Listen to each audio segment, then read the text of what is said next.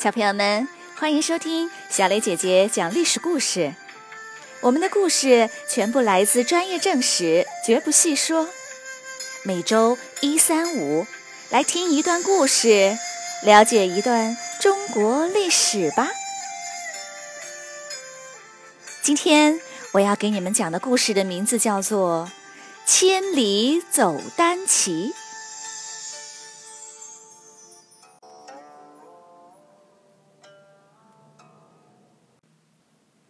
将关羽正率领一支军队快马飞奔，袁绍派兵围攻白马，曹操派他作为先锋前去救援。关羽接到命令后，没有半点迟疑，马上就出发了。他多想快点赶到战场，早点结束这段痛苦的煎熬啊！风在耳边呼呼作响，他想起了十六年前。那时候，黄巾起义，天下大乱。他才二十几岁，从家乡逃难来到涿郡，到处都是烧杀后的惨状，每个人都只求自保。又想到自己前途未卜，关羽沮丧极了。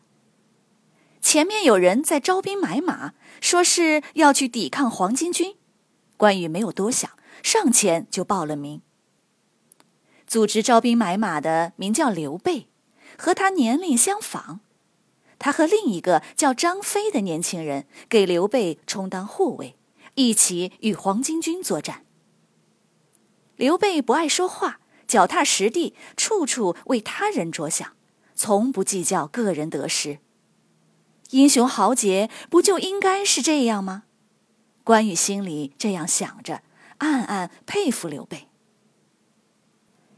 因为剿灭黄巾军有功，刘备被任命为安喜县县尉。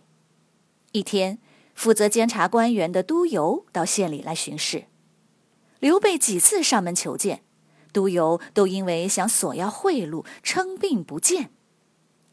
刘备愤怒道：“天下就是被这些家伙给搞乱的，当官不能好好做事，我还当什么官呢？”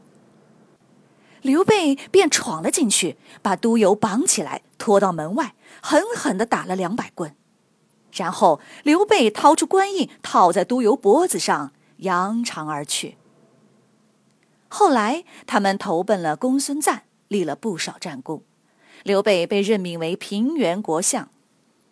关羽、张飞分管所辖军队。在这段日子里，他们三个人白天一起做事。晚上同睡一张床，感情简直比亲兄弟还要好。刘备依然乐于助人，声望与日俱增，人人敬重。关羽觉得有刘备这样的上司和朋友，真是太幸运了。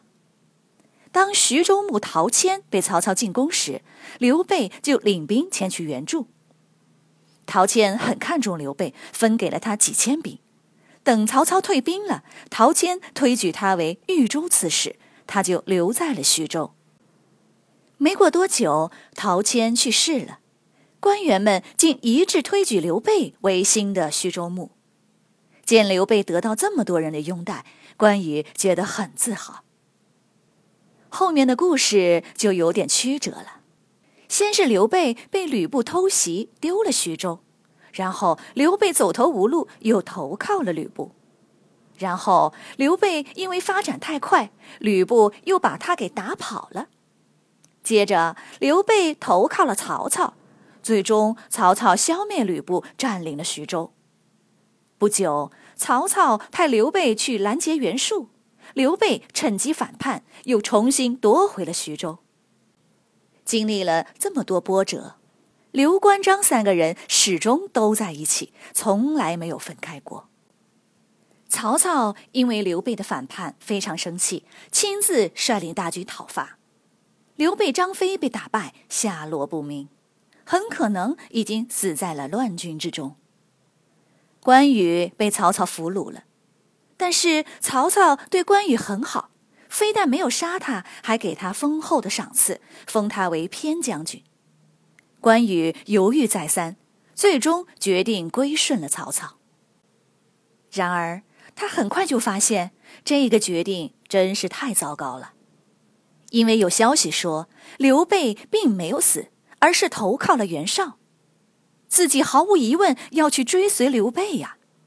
可是曹操对自己有不杀之恩，理应报答。现在袁绍与曹操已经开战了，这可怎么办呢？他正犯愁时，接到了让他当先锋的命令，他立刻翻身上马，他要快点了结掉这段煎熬。袁绍的大将颜良见曹操派来了援军，亲自领兵迎战。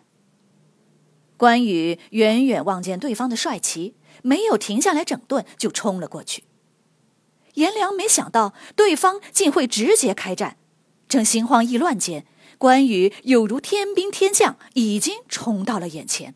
他大刀一挥，颜良顿时眼前一黑，后面的军队跟着掩杀过来，白马之围立刻就解除了。曹操当即上奏朝廷，给关羽重赏，封他为汉寿亭侯。然而。已经没有什么可以留住关羽了，他将曹操赏赐的财物全部封国好，留下一封书信告辞，就前往袁绍军营去投奔刘备。曹操知道后长叹了一口气：“唉，关羽真是个义士啊！算了，不要拦他，由他去吧。”可是。关羽还没到袁绍军营，就得到消息说，刘备已经被派往汝南郡了。任务是联合当地的黄巾军，在曹操的后方捣乱。关羽立刻调转马头，向汝南郡前进。他走了上千里的路程，终于见到了刘备。更令人高兴的是，张飞也逃到了汝南。经过这次磨难后，三个人又再次走到了一起。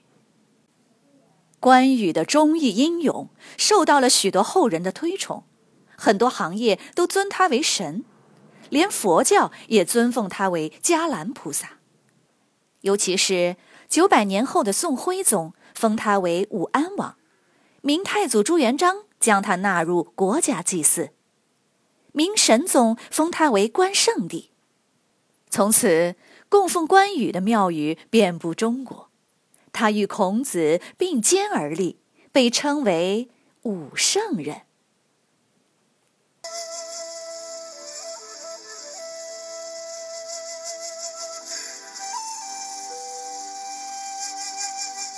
小朋友们，今天的故事就讲到这里。